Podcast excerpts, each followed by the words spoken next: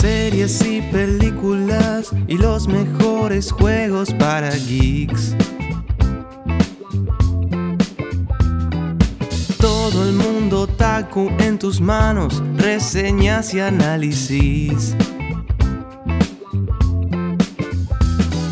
Si quieres estar al tanto de lo que pasó en Marvel o Arcane, o pasar una tarde con humor y diversión, solo dale play.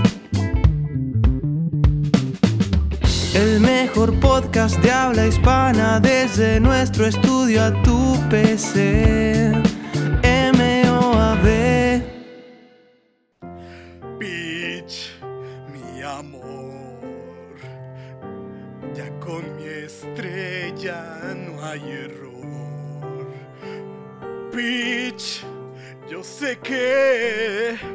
Gobernaremos el amanecer.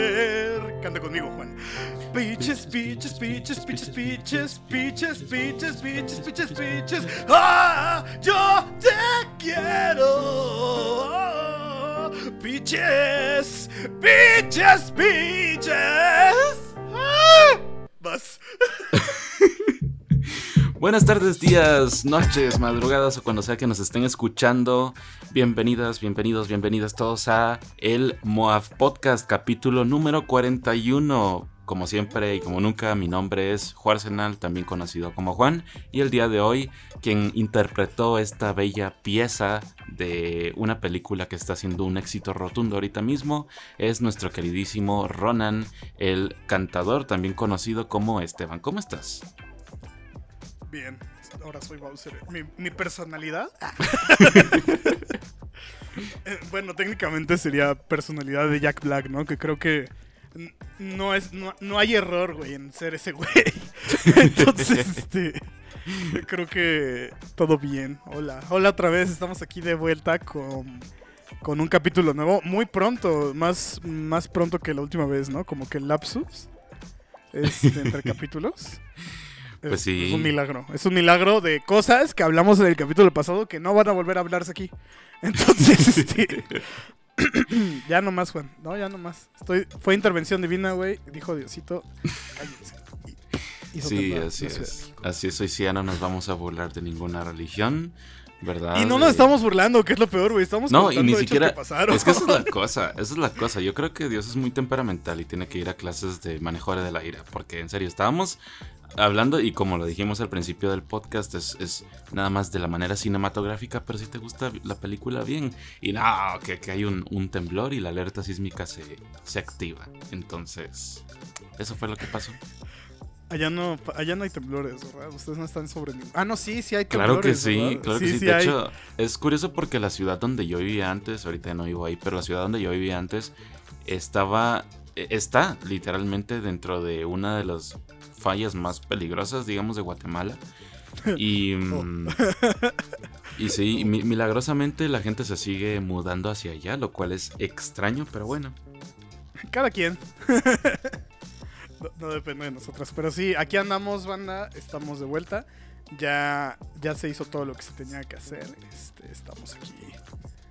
Este, Todavía grabando esto en Semana Santa y en medio del Sí, Ramadán yo creo, también. que es, yo creo que es el milagro de las- del Ramadán, güey. Me atrevo a decir. Así es. No sé si viste ese- el, el video del gatito que se le subió al- a la persona que estaba cantando ese cántico en el Ramadán. Creo que no lo he visto, pero. Ahí te lo voy a pasar después. Pero es muy chistoso. Eh, es bien bonito y es como de... Me gustan los gatos, entonces... Ah, ¿Te gusta ver gatos? No voy a responder porque sé que es un algo. en fin. eh, ajá, Has entonces... bien, joven Padawan. Vengo Estoy renovado. Vengo renovado ya. Sí, vienes, vienes ya vienes dañado, más bien yo diría que es la palabra. Sí, ya te hice mucho daño con ese tipo de cosas. Entonces, este... Pero bueno, no... mm, Sin más dilación, diría el Nibi. Este... Vamos a proseguir porque... Así dice, güey. Así dice el Nibi. Dice sin más dilación. Un saludo Es a su-. Un saludo al Nibi. Es su trademark. Entonces, este... Démosle, pues. Eh, démosle. Tenemos primero. Este, bueno, tenemos otra vez noticias en este capítulo. Eh, no nos vamos a alargar tanto, no se preocupen. Hoy sí no. Hoy sí no. Porque realmente nada más tenemos un tráiler del cual hablar. El cual rompió el internet, debería, debo decirlo. Este, Un día después de que grabamos el podcast anterior. sí, güey, ya sé. Este. El tráiler de Barbie. Y I'm a Barbie Girl in a Barbie World. Life in Plastic is fantastic. Qué, qué bonito tráiler, güey. La verdad está muy bonito el tráiler. Muy O bonito. sea, la, película la película se ve bonita. O sea, se ve que. Que entendieron qué pedo con Barbie, ¿no? Que no es este Barbie en la modernidad. Sino que es el mundo de Barbie de los juguetes, güey. Y. Y creo que todo esto, de alguna manera, también esta película engloba en lo que es pues el tema de acá. Que es traer cosas de un medio a otro, güey. Sí. Entonces, este. No, que Barbie ya tuvo películas. Pues sí, pero eran películas, al final de cuentas, pues animadas, ¿no? O sea, es otro, es otro pedo. Este, entonces, el hecho de que tengamos pues una película de Barbie en camino y que el tráiler se ve muy bien y creo que la historia pues tampoco va a ser la quinta maravilla del mundo. Creo que va por ahí como de la identidad de Barbie, ¿no? Como que eh, como, como que con eh, ella conociéndose a sí misma, ¿no? De alguna manera Sí. de que de que va a salir al mundo real, ¿no? Y dice, ah, pues esto es lo que yo quiero. Barbie piensa, ¿no? Muy, me atrevo a decir muy Looney Tunes, de vuelta en acción. Eh, mezclan como que lo que es el mundo de Barbie con la realidad. y aparte, pues tiene ahí, todo el mundo se llama Barbie y todo el mundo se llama Ken, lo cual me parece increíble porque... porque, wow. Excepto el mejor amigo de, de Ken, que se llama Glenn, que interpreta... Ajá. Y esa es la otra, o sea, es un buen tráiler. Y aparte, cuando ves la lista de nombres, güey, cuando ves qué actores hay, Michael dices. Cera. Michael Cera, Simu Liu, este, John. Cena me parece que está ahí también. John Cena, el eh, Will Ferrell, eh, Dua Lipa, Margot Robbie, la chava de... El Ryan Reynolds. Ajá. Este, Ajá. También sale según esta cosa. Bueno, Ryan Gosling, Getra- Greta Gerwig, Emma. McKay, Simu Liu, Will. Ferrell, Michael Cera, América Ferrera, Kate McKinnon, Isa Rae, Hariev, Arena Greenbelt y muchos más que no. Muchos, muchos, muchos más. Much- mucha gente, o sea, está, está loquísimo. Y, y lo que a mí me parece más sorprendente es cómo, cómo Barbie pegó a un grado, güey, que todo el mundo tiene su foto ahorita de perfil de, de Barbie, ¿no? O sea, Ah, sí. Bueno, una, un- una, una versión, ¿no? De perfil. Sí, lo que pasa con eso es que eh, um, justamente me metí a ver la herramienta y, y lo que me gusta mucho es que esa es como la mejor manera de marketing porque um, la herramienta está muy bien hecha. O sea, ya es como de que de una vez te recorta la selfie. eh, ya no es necesario que como que tú la recortes por tu lado ni nada.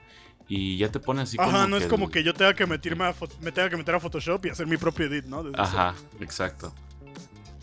Entonces como una idea bien bonita, pero en sí el trailer a mí me pareció excelente. Eh, eh, esta película, de manera no irónica, la estoy esperando así muchísimo, eh, porque veo que tiene un concepto muy, vamos a decirlo, no original en sí, sino es más como oh, sincero. Yo lo veo como más... Va muy con la marca de Barbie pero también es como viene desde un lugar así que se nota que es como de pasión, ¿no? O sea, no es como que agarran un producto y dicen, bueno, nos toca hacer la película de Barbie, ¿qué vamos a hacer? Sino que para mí es como que si a Greta se le hubiera ocurrido la idea, miren, quiero hacer este proyecto que es mi pasión de toda la vida, quiero hacer una película de Barbie donde ella explore esto, esto y lo otro. Em, y se nota, se nota que ella entiende hasta los fundamentos de Barbie. O sea, no estamos hablando del lore de las otras películas de. la- Ajá, no hablamos de, que va a salir el, ahí. de, de que va a salir el bicho azul ese feo de las películas de Barbie. o el cascano, es eso, todo esto. me, me tiene hasta la madre ese pinche bicho. Este, Sí, sino que es más como el hecho de. El De Barbie que- como concepto, como, como idea. concepto. por- Entonces, Ajá. ajá. si te das cuenta cómo hablan los personajes en el trailer y todo, te das cuenta que es como una niña pone a hablar a sus, eh, a sus muñecas o muñecos.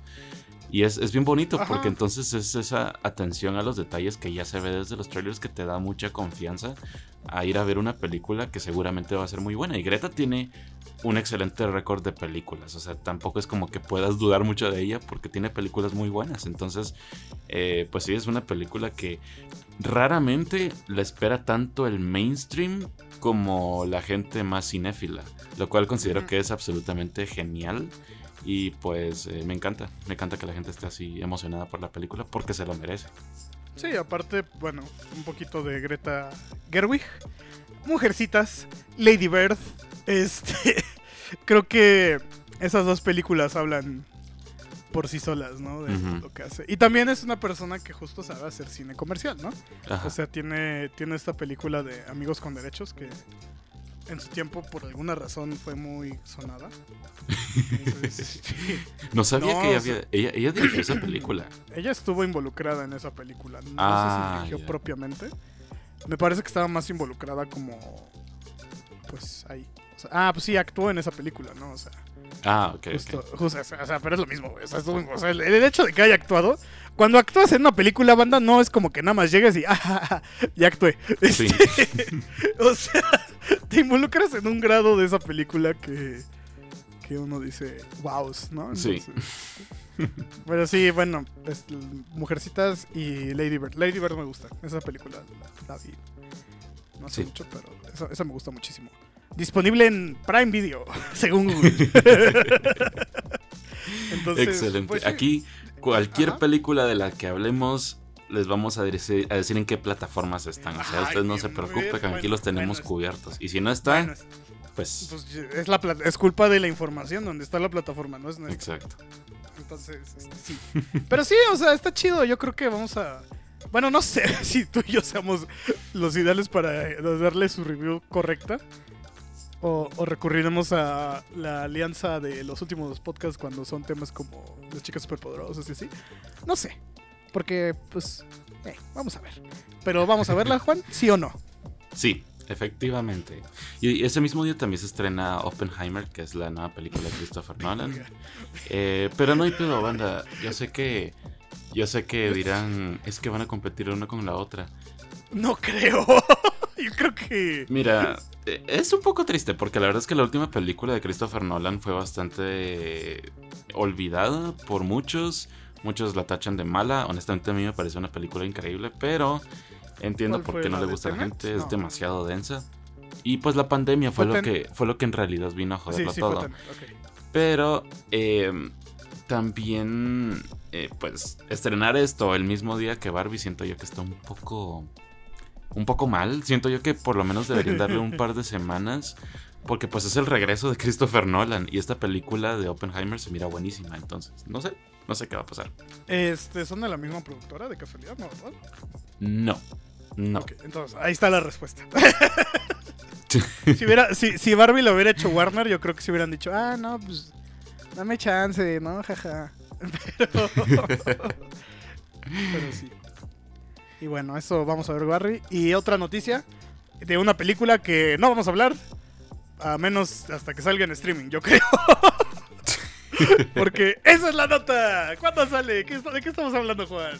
Estamos hablando de Shazam, eh, la furia de los dioses, si no estoy mal así se llama. Eh, la nota es de que Shazam 2 se va a ir a streaming en unos días, lo cual es tristísimo. Esa película se estrenó hace dos semanas, creo yo, ¿no?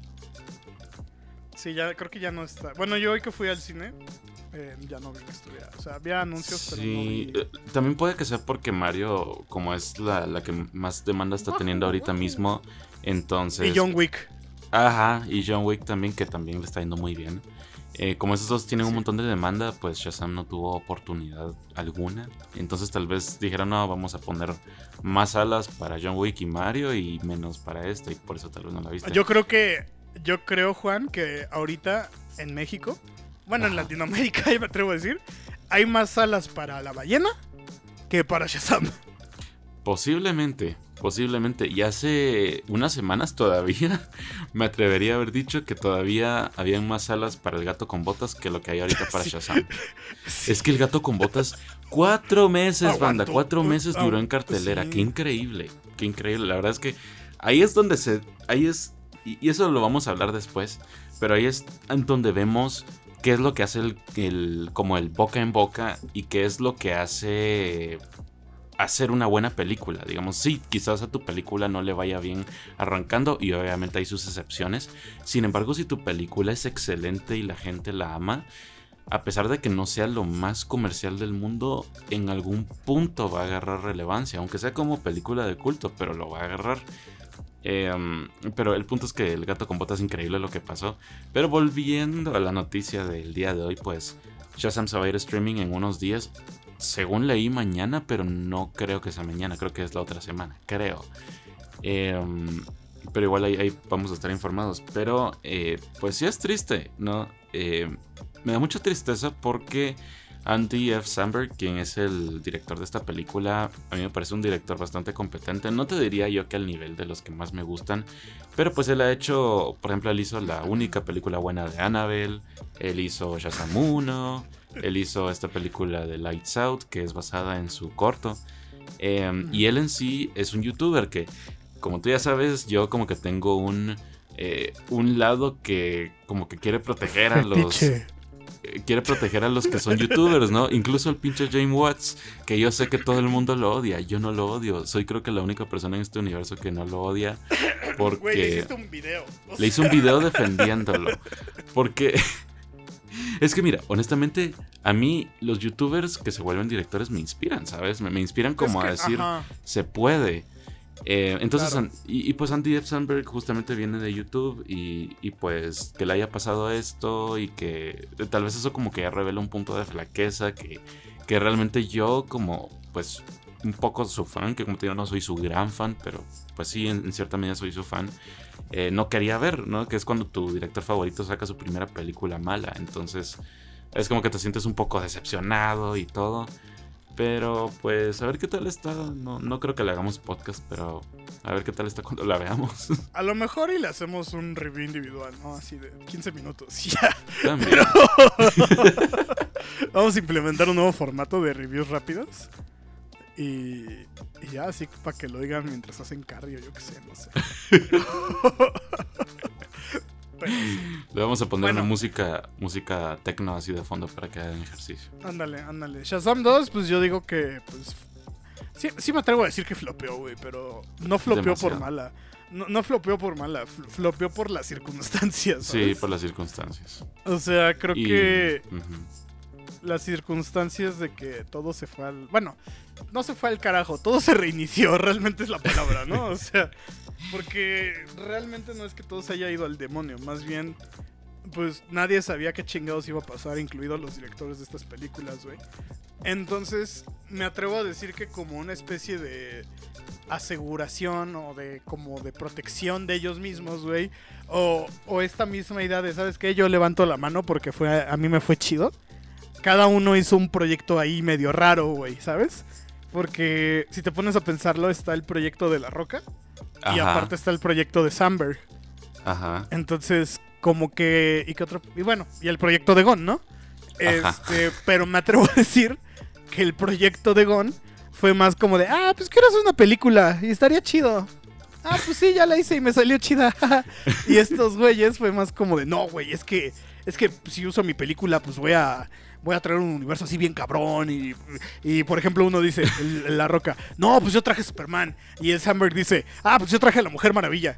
Y entonces, este, Iba a traer a, como que, a Black Adam también. Ajá, no. Pero el Black Adam, pues justamente dijo: No, pues yo estoy haciendo mi proyecto. O sea, ¿quieres trabajar conmigo? Apégate a mi proyecto, ¿no? Y, y yo estoy al frente. Entonces, como chisme de señoras, güey. Realmente lo que fue este año del DC fue un chisme de señoras, güey. Porque mientras justo estos dos güeyes de alguna manera querían cambiar la jerarquía del universo DC, este, tienes a Reeves y a Gon haciendo sus propios proyectos individuales como de LOL. Este. no, o sea. Como de. Me vale madres, a- estaré mi película, con permiso, ¿no? Este, ahí pelense ustedes. e, e inclusive podría meter en esta bolsa Patty Jenkins, ¿eh? Ay, Dios mío, no. En, en esta. No, sí, güey, en esta bolsa como de. pe- de pelea de gatos, ¿no? Pe- pelea de perros, güey. Sí, sí. Y es De que, que. Sí. Y mira, sé que va a sonar mal, pero la verdad es que desde que les empezaron a dar un poco más de libertad creativa, creo que sí. Mira, lo que pasa es que hay que darles libertad creativa a tus directores, pero también hay que decirles, ok, tenemos ciertas directrices, o sea, tú haz tu, pues tu propio, no sé, o sea, refleja tu visión, pero también recuerda que estamos establecidos dentro de un universo cinematográfico y esto y esto va a pasar a futuro. ¿Verdad? Por eso es que Marvel funcionaba antes, porque ahora, ahora también le están dando un montón de libertad creativa sin tantas directrices a muchos directores que están haciendo unas cagadas. Pero creo que. bueno, no a todos, no a de- todos. Ah, no, En es que. Ant-Man Es que justo, o sea. revés. el- No, más bien creo que en el caso de Marvel. Es que los directivos que estaban. Bueno, que ya corrieron. Bueno, eso sí. eh, ah, ajá, creo que en el caso de Marvel Fase 4.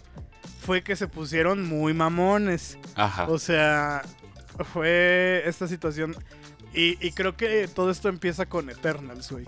Porque a Chloe Zhao le dijeron, sí, haz lo que quieras, ¿no? Y de repente, huevos, ¿no? La picaron. y, y, y este. y fue como de, no, pues te dije que ya que. Pero fue como de, ah, pues pinches directores mamones, no quieren hacer lo que les digo y la chingada. Y entonces creo que eso como que hizo reverberación hacia este Taika Waititi, hacia los de las series. No me sé todos, güey. Este, bueno, por y, el películas, ¿no? Y el Taika es como, pues sí, vamos a hacer una película de chipos con Thor. ¿Qué más? Ajá, y el güey dijo, de- dijo, ay, váyanse. Ajá, no, pues, o sea, la realidad es que Thor Love and Thunder es una respuesta a no me dejan hacer lo que quiero, chinguen a su madre, ahí está lo que me pidieron. O sea, es eso, güey. ¿Por qué? Porque Taika Waititi es ese tipo de persona, güey. Este... ¿Me me vas a decir que ese güey no se atrevería a hacer algo así como protesta? O sea... Sí, la verdad es que sí. Porque así se sintió, güey. O sea, que le dijeron así como de... No, ahorita no puedes pedir eso porque pues el equipo este ya lo tengo trabajando. No, no, no, no puedes meter eso porque ya tenemos algo que hacer con eso. No, esa idea no me gusta, entonces mejor haz esto. Entonces este güey dijo, ah, chinguen a su madre. Entonces, ¿no? O sea, a ver qué quieres. No, pues quiero que salga este güey, que salga este güey, que salga este güey. Ah, órale. Y entonces metió lo que se le dio la gana. Este, le habló a Christopher Nolan para que ya no lo metieran en otro rol. Y, este, o sea, justo lo único en lo que se enfocó ese güey en esa película fue en que este. Digo, Christian Bale. Christian sali- Bale. Siempre los confundo. Ajá, Sí. Christian Bale saliera, saliera bien, güey. O sea, fue lo único. Y, que, y se nota, güey, que fue lo único en lo que le puso detalle. Porque es Christian Bale y Christian Bale. Ajá, porque, También es porque es. Christian Bale. O sea, él también Ajá, es, no, él claro. es un actor de método. Entonces, con él sí no te metes. Es como decirle no, a sí, mató, mató, mató a varios dioses, de verdad. O sea. Sí, Pero- o sea, Pero sí, creo que Shazam fue víctima de estas circunstancias del cine actual, Ujú. ¿no? Y- sí. Y, te digo, creo que Marvel pues también está sufriendo algo similar. Y del mal y- marketing. Ajá. O sea, compara el marketing de Ant-Man y las películas anteriores con el que tiene ahorita Guardians of the Galaxy 3. Sí. Con 40 pósters de cómo va a morir Rocket, ¿no? O sea, Sí. donde no lo mates, pendejo, donde no lo mates, güey. Este, la estás haciendo mucho pase. de emoción. que puede Que puede que pase. No, así como es este güey, sí es capaz. O sea, es capaz de que todo esto es una. Es la antesala a Rocket ya está cansado y se va a vivir a la granja, güey. O sea, yo lo sé. Yo sé que puede pasar, güey. Pero... pero ay, no. Ay, no, pero hablando de Este- muerte. Eh, A la um, verga, güey. Hablando de gente que en este caso ya se murió. Este... A la verga, Juan. Ay, Dios mío. Lo siento. Es ya que... dilo tú, güey. Ya tú. El funado va a ser tú después de esto, güey. Yo no. O sea... No mames. Dilo, güey. Eh, No. Bueno, Dilo tú, güey. Se murió Chabelo, banda. Esa es la nota. Este, la semana pasada se nos olvidó mencionarlo. Pero el, el podcast pasado se nos olvidó mencionarlo. Ay, no, hoy sí Bueno. lloré. Eh, um, sí, Chabelo lamentablemente falleció. Javier López Chabelo. Que nunca entendí, güey. ¿Por qué si es su apodo Chabelo? ¿Por qué todo el mundo decía Javier López Chabelo? Y no Javier Chabelo López, güey. O sea. y lo peor aquí es que ponen comillas. O sea, es Javier López, entre comillas, Chabelo. Normalmente las comillas va en medio, güey. O sea, es como apodo boxeador, ¿no? Este, el Maromerito Páez, este, Canelo Álvarez, ¿no? Y esas madres. Aquí debería ser Javier López, dos puntos, Chabelo. Pero sí, se murió Chabelo este, hace una semana justamente. Ay, no, Dios mío, pero... Pero sí, la cosa es que se nos olvidó mencionarlo. Esto es como una, un breve, como, obituario, se podría decir, de Chabelo para, no sé, recordar lo que él hizo. Que han habido Guatem- tantos memes desde su, desde su partida que... Sí, no ma- Y desde que vivía, güey, o sea. desde que vivía. Es Eh, como te, de... quería te quería preguntar, güey. Ajá. ¿En Guatemala pasaban en familia con Chabelo? Sí, lo pasaban un montón. De hecho, em, lo pasaban tanto. Él, eso era en el canal de las estrellas, ¿no? Uy. Sí. Sí. Ok, el canal de las estrellas aquí es bastante popular. Y de hecho, la familia Peluche está bien popul súper popular. Em, pero aquí, mira, aquí tenemos. Y, y no, me, voy a met- no voy a meter mucho en, mucho en eh, detalle porque hay entidades malvadas que me pueden hacer daño. Pero. Sí. Hay un, hay cierto canal que ya no lo hace, pero antes lo hacía, que es una de las televisoras nacionales, em, que justamente retransmitían, pues, estos programas, ¿no? Que, que se jalaban así como los programas. Muchas veces no sé si realmente tenían la licencia o a veces solo la transmitían así porque así, ¿sí me entiendes? Me imagino que tal vez sí tenían la licencia. Eh, Algún trato, ¿no? Algún contrato firmado. con Televisa. Pero el punto es que pues estos canales, eh, pues por ser de un tipo de audiencia, digamos, un poco más eh, popular, entonces, Tele abierta, básicamente. ajá, es televisión abierta, entonces, eh, por eso mismo es que Chabelo y todos estos programas sonaban mucho, porque entonces los canales, las televisoras nacionales retransmitían este tipo de contenido. Y pues solo así, o sea, si solo lo vemos desde el lado del canal de las estrellas también, o sea, también siempre ha sido popular aquí en Guatemala, entonces, eh, pues por eso es que Chabelo es tan conocido internacionalmente y estoy muy seguro que el canal de las estrellas también es súper popular en varios países de Latinoamérica, no solo en Guatemala. Entonces, por eso es que todo el mundo sabe quién es Chabelo y todo el mundo sabe, eh, pues, por qué no se estaba... Ajá. Ajá, porque no estaba falleciendo todavía y todo esto de la catafixia y así. ¿Qué pasó, cuate? ¿Qué pasó, Juan? Te catafixeo, cuate. Este, No, sí, es, es todo un icono, güey. O sea, bueno, fue un icono. güey. Me atrevo. Yo, yo personalmente creo que al menos con nuestra generación, güey. Que no somos. eh, Yo digo que los que son del 97, güey, 98 y 99.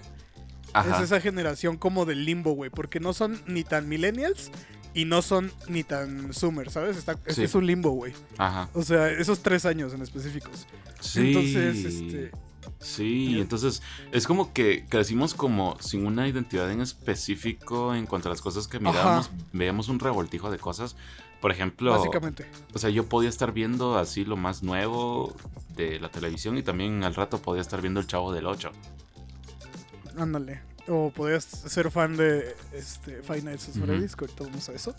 Y al mismo tiempo te gustaba XH Derbez, ¿no? Una madre así. Este, te sabías los chistes de Derbez, ¿no? O sea. Y entonces, por ejemplo, yo, de historia personal, mi abuelo, que ya falleció en 2006, Ujú. eh, trabajaba con Chabelo. Él Ah, ¿en era músico. Sí. Entonces él era músico y ves que Chabelo tenía su banda en vivo. Entonces, este, pues justo él trabajaba ahí Ay, qué y yo de morro te hablo como a los cuatro años. Fui a uno de sus, un show de Chabelo en vivo. Qué cool. Y, y, y sí es cool, güey. Tengo mi gorra de Chabelo todavía. Tenía un muñeco, güey, de Chabelo que me regaló mi, mi abuelo, justamente nos regaló a mi hermano y a mí. Que, que le picabas y decía, Yo soy Chabelo. Ven a jugar. era un pinche muñeco de plástico, güey, de esos que los plie- los dobleces del cuerpo te machucaban. Ah, Este, ya. Ese tipo de muñecos. Y, y, y pues sí, o sea, para mí es un recuerdo bonito de mi familia con Chabelo, güey. Sí. Este, tengo, pues sí, tengo como ese, esa conexión, güey. Conecto más con Chabelo que con Cepillín. Eso es una, es un fact. Conecto más con él que con este Chespirito. Este, entonces, México y su tendencia de tener este famosos que empiecen con la letra C. ¿No? Sí, Me sorprende que Cepillín no se haya puesto Chepillín. Para que fuera Chabelo, Chespirito y Chepillín. Entonces, este. Pues sí. Qué tri- triste noticia. Un día triste para la gente porque creo que la neta lo sacaron muy rápido de la tele. Ese es un chisme horrible, larguísimo, güey, que no vamos a contar aquí por tiempo. Sí. Pero básicamente, pues ahí se peleó con el Azcárraga. Es como la versión que conozco. Todo lo que estoy diciendo en este momento pues son rumores, no lo tomen tan, tan formal. Pero te hablo de que le tenían que dar una liquidación de al menos 80 mil pesos, güey. millones Wow. de pesos, o sea, Wow. 80 millones de pesos, güey, por todo el tiempo que estuvo trabajando para ellos. O sea, Sí. te hablo de, del 50 al 18, creo que fue cuando lo sacaron, 19, un pedo así. Wow. Entonces, yo creo que sí pudo haber seguido al menos, ponle tú que el 2022, güey, ya, ahorita 2023 ya. Este, ujú. Pero sí, se le va a extrañar al señor Chabelo. No creo que haya contenido otra vez como el de este señor. Porque aquellos que resumen juguetes ahora son niños, güey. Que sus papás ponen a trabajar en YouTube. Entonces, pues no creo que salga un Chabelo en un largo tiempo, ¿no? Entonces, Sí, estaría no. chido, pero pues, quién sabe. A lo mejor nosotros somos los próximos Chabelos, Juan. Matt Hunter con la chida es el próximo Chabelo, ¿no? Chinga Este- tu madre, Mad Hunter. Chinga tu madre, la neta. No, pues encontré este juguete que está bien cherry. pendejo. Sí, Este, es- es- Esteban, si fuera Mad Hunter, ser como, no, güey, te voy a vender mi juguete de Chabelo a Chabelo. 40 mil pesos, güey. Acaba Está de la- cobrar 40 millones de dólares en valor ahorita que te estoy hablando. No mames. Es un Bueno, sí, te pasaste de verga, Matt Hunter. Mandaste a la verga todo el coleccionismo en México por andar comprando como imbécil en los mercados. Es que, ¿sabes? Una cosa era el contenido tipo, este... eh, rápido. Era tipo, este... Cazadores de tesoros de History Channel, ¿lo has llegado a ver? Ajá, ajá. De estos güeyes que andan así que en bodegas. y-. Ajá, güey, está random. chido. O sea, Ajá. Ajá, y está, ese de los contenedores es otro. Te hablo de los güeyes que andan en su camionetita por todo Estados Unidos, güey, van comprando así cosas. Ah, sí, sí, sí. Ajá. Ese contenido está chido, güey, de que vas al mercado y, ah, miren, encontré esta madre. ¿No? Y, y a lo mejor dices, pues, bueno, si lo compro, ¿cuánto me pide? No, pues, ¿qué tanto? Ah, no, pues, ¿sabe qué? Mejor quédeselo usted y véndalo en otro lado, ¿no? Véndalo en... Pero así, güey, o sea, acción social, yo qué sé, güey, ¿no? Sí. O sea, ayuda a la gente, güey. Si, les- si ves que tienen algo ahí, no seas, no seas lacra y le compres el juguete de 200 dólares en 200 pesos, ¿no? O sea, no mames. Y, y esa, esa es mi queja realmente con el Matt Hunter. Sí, no, totalmente. Y un saludito a, A, la los de Machida, al grupo de la ma- ajá, de las Machidas. Eh, ustedes sí son chidos. Mad Hunter no, Mad Hunter es un pendejo. Pero en fin. Sí, pero en fin. Siguiente tema, hablando de juguetes poseídos. Espero que el de Chabelo no, güey, que no sé dónde está. Insisto. Este, debe estar, está en la caja, güey. Tengo una caja con juguetes de mi primaria, de mi prepri, güey, de mi infancia. Entonces debe andar por ahí. Este, Five Nights at Freddy's. ¿Qué pasó con Five Nights at Freddy's? Tenemos fecha. Y es demasiado pronto, güey. Creo que creo que Sí. nadie esperaba que fuera, o sea, yo pensé que la película iba a salir el próximo año. La Pero no. película, así hablando de las cosas como son, va a estar bien cagada. Honestamente. Sí, va a tener a Shaggy como el hombre morado. Sí. Mira, Este- la verdad es que no le tengo absolutamente nada de esperanza a la película. Eh, sé que va a tomar, va a tener, no sé, un 35-40% en Rotten Tomatoes. Porque tiene todas las cosas para hacer una película mala, si me entiendes. Las personas que están involucradas con el proyecto no han estado involucradas en proyectos tan buenos. El lore de Five Nights at Freddy's ni siquiera es tan bueno. A veces no, no puedes diferenciar qué es fanfic y qué es lore de verdad. Eh, Ajá, hasta creo que el lore de verdad ha agarrado del fanfic. Eh, No, sí, este, como este, ¿cómo se dice? historiador de Five Nights at Freddy's aquí presente. Este, qué horror, güey, nunca creí decir eso. Este, Experto en Five Nights at Freddy's como experto en FNAF, güey. Como, co- aprovechando que lo mencionas. Andrés, te pasaste de verga, güey. Entrevistaste a Keegan y, y le preguntaste, oye, ¿y por qué cambiaron la voz de Mario? Yo dije, no ma, Andrés, Andrés, no seas así. Este, o sea, vi el resto y pues digo, ah, está bien, ¿no? O sea, le dijiste, ah, soy fan de Kian Pele Show. Y el, y el Gigan, ah, gracias, Andrés. Este, yo creo que hubiera estado chido que se fuera hacia el hecho de que este Keegan de alguna manera le estaba diciendo Andrés y no Andrés, ¿sabes? O sea, supo decir su nombre. Sí. Entonces, ujú. irte un poquito hacia el lado de que, ay, güey, pues creo que sabe español, ¿no? Así como, ah, ¿qué, qué podrías decir en español, no? Así con voz de todo. No sé, güey. Pero bueno, Ujú. Five Nights at Freddy's sí es un desmadre. Sin embargo, es un desmadre porque, más allá de que, bueno, una vez. Pongamos dos timelines, ¿no? O sea, cuando todavía estaba el este Scott, güey. Y te hablo de FNAF 3, güey, que básicamente quiso hacer que todo fuera como Dream Theory, güey. O sea, que todo lo que pasó de FNAF era un sueño del niño que mordieron, güey. Donde, donde todo el mundo dijo, no mames. Este... Básicamente que tú digas así como, no mames, bro. Y... Ah, no, era...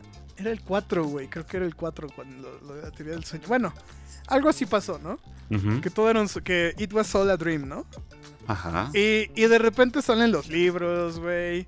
Y de repente tienes a güeyes como de Game Theory haciendo teorías que honestamente sí tienen.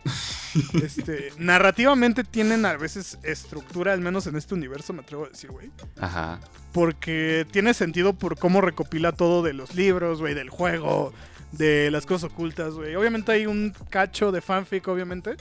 Porque son teorías. Ajá. Pero, pues Scott también, pues, le dio hueva, supongo. y se fue justamente hacia estas teorías de güeyes como Matt, eh, MatPat de Game Theory, Daco, Fusion C Gamer. Me sé todos estos güeyes, güey. Te digo que sí soy historiador.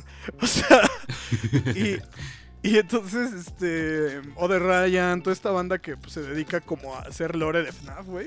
Porque la verdad, la verdad fueron listos, güey. O sea, si yo, si yo me hubiera motivado en esos años, hubiera traducido sus teorías, güey. Y entonces te hablaría de que en este momento no estoy hablando de, Mo- de Marvel, güey. Estoy hablando de FNAF, ¿no? Pero hubiera sido una buena idea. En fin. Este. Entonces, pues. Pues sí es un desmadre. Pero creo que al mismo tiempo una película no está mal. Porque la, la ventaja de la película, güey, es que no es de a huevo, y lo vimos en esta última película, no es de a huevo agarrarte de las historias de los juegos. Sí. Entonces puedes hacer, lo hemos dicho muchas veces aquí, puedes hacer adaptaciones. Y algo que la banda que le guste el FNAF tiene que entender de esta película que viene es que a lo mejor y las teorías del MatPad o chingaderas así ni, ni entran ni van con la película. Porque en la película a lo mejor y se la sacan y dicen, no, pues el, el hombre morado es un cabrón que está loco y ya. O sea, ¿no? No hay más contexto. Ese es el contexto, está loco y ya. Y, y a lo mejor es una sola película, ¿no? O sea, no necesitan hacer 20.000 películas de FNAF y nomás hacen una. Y ya. Entonces, Aunque pues, creo que sí van a, van a intentar hacer varios. Porque es como. Mínimo es como tres, que. Jason, Jason Blum vio la franquicia y fue como de. Mmm, Mm, ¿Qué veo ahí? qué Dinero". rico. Y, al- Y a empieza, este- empieza a respirar así profundo, ¿no? A lo mejor este pendejo hace pues. No, es que sí, güey, es que hizo feliz día de tu muerte. No le tengo confianza. Este. Es Jason Blum, güey. Es de, Es que- de es que- Blumhouse. O sea, Es que justo. o es salen, que ahí te va. le salen dos películas buenas y diez malas. Exacto, exacto. Así como eh, actividad paranormal, ¿no? Ajá. O sea, a lo mejor y justo así pasa, ¿no? O sea, la primera de FNAF es buenísima, ¿no? O sea, es una película chingoncísima. Así como también este El Día de la Purga, creo que la primera es muy buena. Sí. Este es bueno, es digerible, ¿no? Ajá. Y después y después se va a la mierda todo, ¿no? Cinco películas de la purga y otra en desarrollo. y- cinco películas de la purga, cuatro actividades paranormales, este, tres películas de, ¿cómo se llama este pedo? De, de- de- de Feliz Día de tu Muerte. O sea, que mira, me parece que coprodujo Megan. Me, me Y- ujú. Ajá, y, pero, ajá, pues es de Johnston, ¿no? Entonces es de Ajá. Johnston. Pero Megan, pues ahí tiene, pues ese punto de que, pues está cagadilla, ¿no? Y este. La, la noche del demonio es la del niño Superman, ¿no? ¿Verdad? Eh, ¿Cuál? La noche del demonio. ¿Cuál De James? Wan. Ah, ya, ya, ya. No, no, no es la del niño Superman. No, no, no, no, no, no, No. no, Esa no es. Bueno, ahí tiene pro- coproducciones chistosas. Nuevamente, le sale una buena, le salen cuatro malas. Puede ser el caso, por ejemplo, de Halloween, el reboot. Este, la primera. La primera pues, fue ahí increíble. Me pare- y- Ajá, la primera está buenísima, las otras Las dos es como de. ¿ah? Es como. es como de. Literalmente es como de. ¿qué pasó ahí? Ajá. Ajá, y, güey. que la, es como. y que la 3 es. El Michael Myers es un. Es un. Una especie de espíritu que, que vaga de alma en alma. Y ahora la sociedad es Michael Myers. ¿No? Exacto. No sé. E- Es, es rara. La so- Esa película es muy rara. No sé si la Es, viste. es raro el güey, insisto, porque todo el mundo recuerda actividad paranormal. La primera. Que es, es un hito, güey. O sea, esa película es un hito, güey, en que todo el mundo dice, güey. Yo la vi en el cine y aparte la vi en un camión de camino a un pasaje en la escuela, güey. o sea, te estoy hablando que esta película reventó. En todos Y de repente en actividad para... Ajá, en todo el mundo, güey. Y, y todo el mundo de, estaba enamorado del formato de, de película tipo Five Nights at Freddy's. Entonces, este... Güey, yo creo que por eso la agarró, ¿no? O sea, Sí, ahora que lo pienso, como que las similitudes entre actividad paranormal y, y FNAF son muy grandes. A excepción de los animatrónicos, que es el plus, Ajá. pero como que en concepto es similar, ¿no? Sí. Pero, en fin. Esta sí la vamos a hacer review. Esta sí la tenemos que hacer review. Sí, le tenemos que hacer review. Oh, voy a disfrutar, voy a disfrutar ese review. Pero sí, Vamos a hacerle. Na. de repente. ¡ah!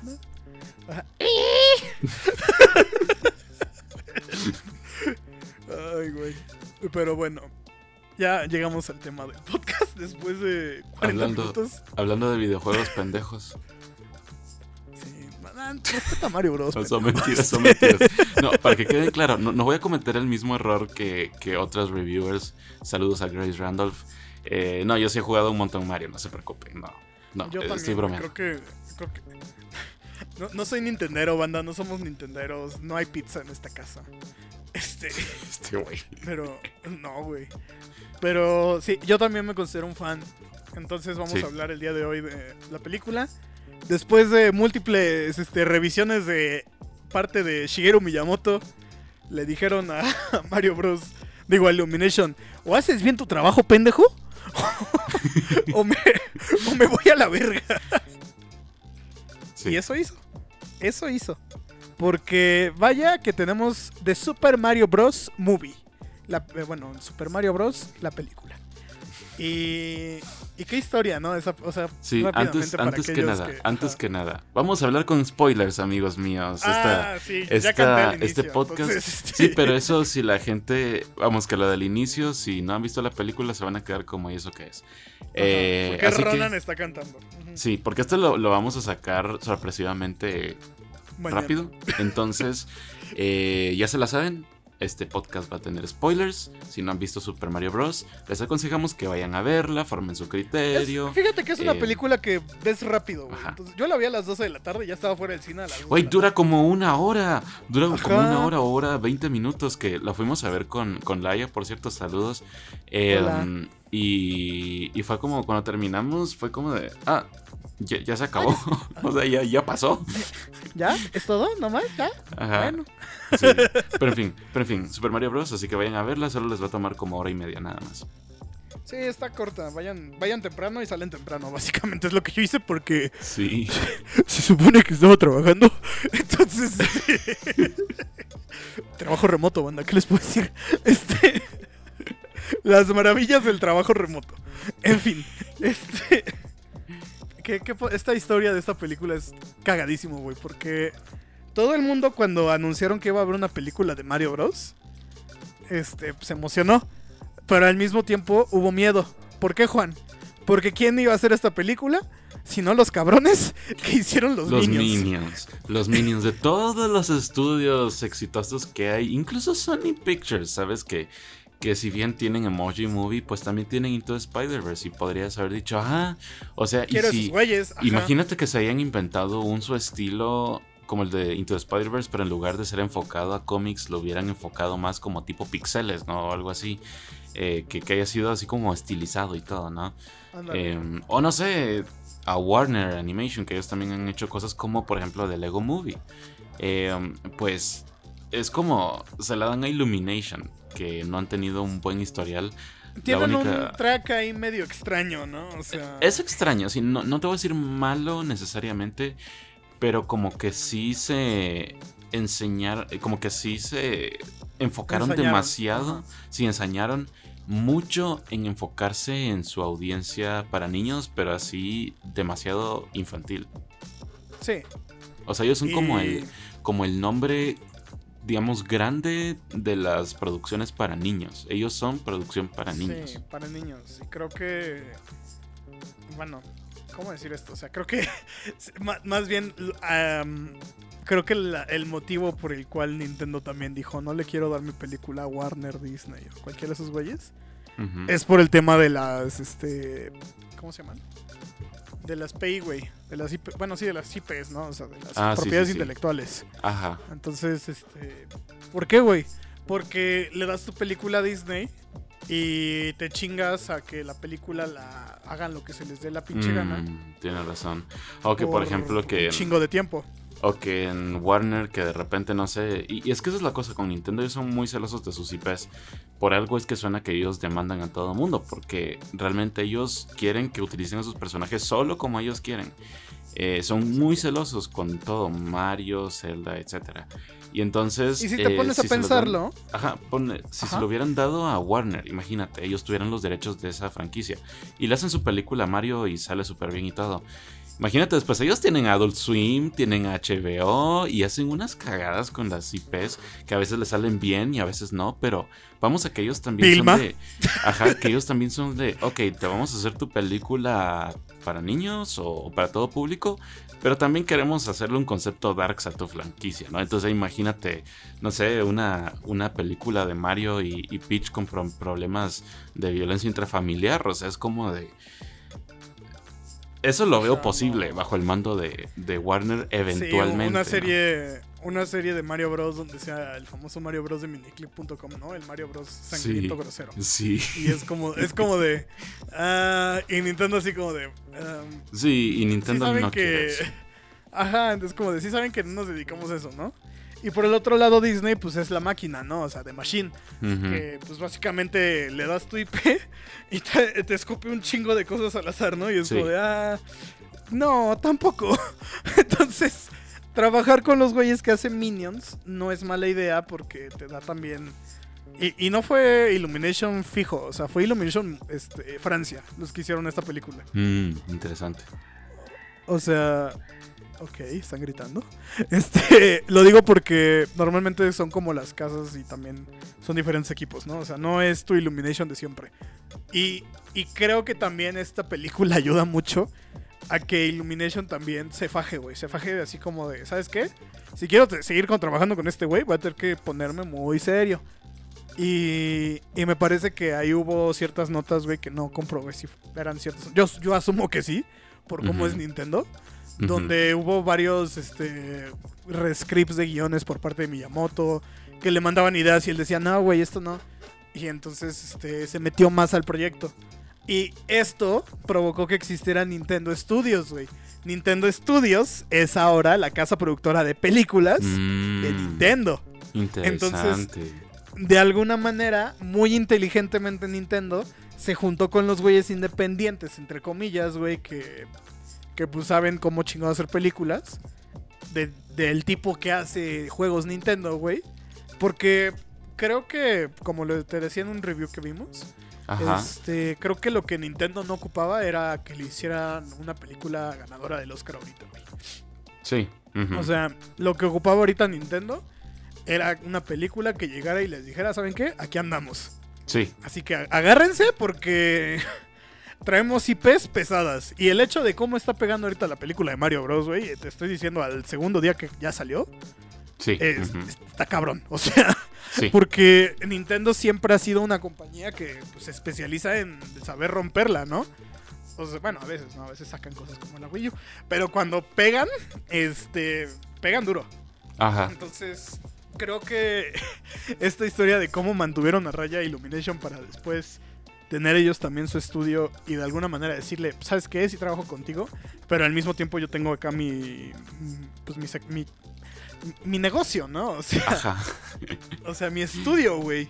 Es como de, o sea, sí, pero vamos viendo, ¿no? O sea, no te voy a soltar todo para que no te confíes. Sí.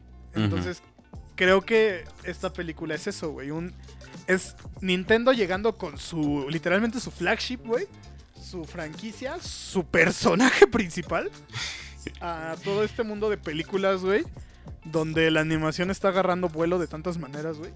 A decir, pues aquí ando, güey. O sea, agárrate Disney y agárrate Warner porque... Este, si a alguien le tienen que temer de que la jerarquía puede cambiar, es, es a estos güeyes, porque de alguna manera saben lo que hacen, güey. Es gente muy, muy lista en cuestiones de Sí. negocios, güey. Exacto. Entonces, Sí.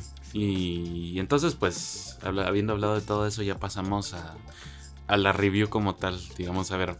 Primero, yo, yo sé que tú tienes mejores cosas que decir que yo, así que dime, ¿qué te pareció la película como tal?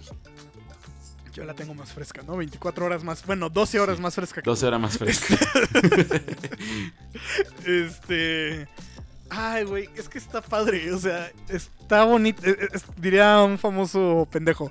¡Está bonita! Este, pero. Es que sí, o sea, realmente es lo que se me ocurre pensar, güey. Para mí fue todo un trip. Porque. La, bueno, primero la vi en español, ¿no? Entonces no pude hacer la crítica de las voces. Ajá. Este, Tú me parece que sí la viste en inglés. Sí o sí. Ah, qué bueno. Entonces, este, justo, o sea, me parece que esta película lo que hace bien, y lo decía en su review Javier Ibarrenche también, es como que. Pues es una película para niños, güey. Sí. Pero al mismo tiempo, es una película de nostalgia, güey. Donde realmente, este, si conoces del Mario World, si conoces del universo del Nintendo Cinematographic Universe, este, Q para los cuates, este, me parece que es de esas películas, güey, donde puedes estar viéndola y diciendo, güey, mira qué cagado Doc Hunt, güey, qué cagado Punch Out, o mira, güey, ahí está Capitán Falco, cosas así, ¿no? Ajá. Y, ajá. y está chido, güey. Está chido plantearlo así porque, pues, este trip, güey, lo tienes. Entonces, el vato de a lo mejor 10 años más grande que nosotros, güey, que lleva a su hijo. Y entonces se pone a ver todo eso, güey, y dice, no mames, qué chido, ¿no? O sea, ah, Luigi tiene de tono de notificación el sonido de GameCube. Sí. Cosas así, güey. O, o, jaja, Eso me la música. mucho. la- ajá, ¿por qué? Porque este güey, este, el juego Flag que hizo en la GameCube fue Luigi's Mansion. O sea, sacó su juego antes que Sí. Mario. él. Entonces, ese detalle, es- esos detallitos, güey, que alguien como fan sabe, están, están ricos, güey. Están, están bonitos porque dices, ah, qué cagado, ¿no? O sea, y, y creo que es más eso, güey. Es una introducción chida a lo que son básicamente las películas de Nintendo ahora, ¿no? Porque a lo mejor y se avientan una película seria con una IP como Metroid, una IP como... Zelda, Zelda da Zelda. para una película seria. Ahí sí. Ajá, algo, algo tipo Señor de los Anillos, ¿no? Pero animado. Sí. Este, no sé, güey. Pero creo que como película de Mario Bros, güey, que es un personaje que, que realmente su, su, su gag son tres cosas. Salta, come hongos y dice, ¡Wahoo! O sea... o sea, o sea, le dieron, hasta eso le dieron cierta profundidad a Mario Bros, güey. Que la desarrollan en chinga, ¿no? Pero, Sí. Pero es como de, güey, o sea, le- la gente le dice, no va a ser nadie. Y entonces se vuelve en el Super Mario, ¿no? O sea, en un héroe, güey. Un héroe de una ciudad. Ahora va a estar interesante cómo desarrollan después eso, ¿no? Sí.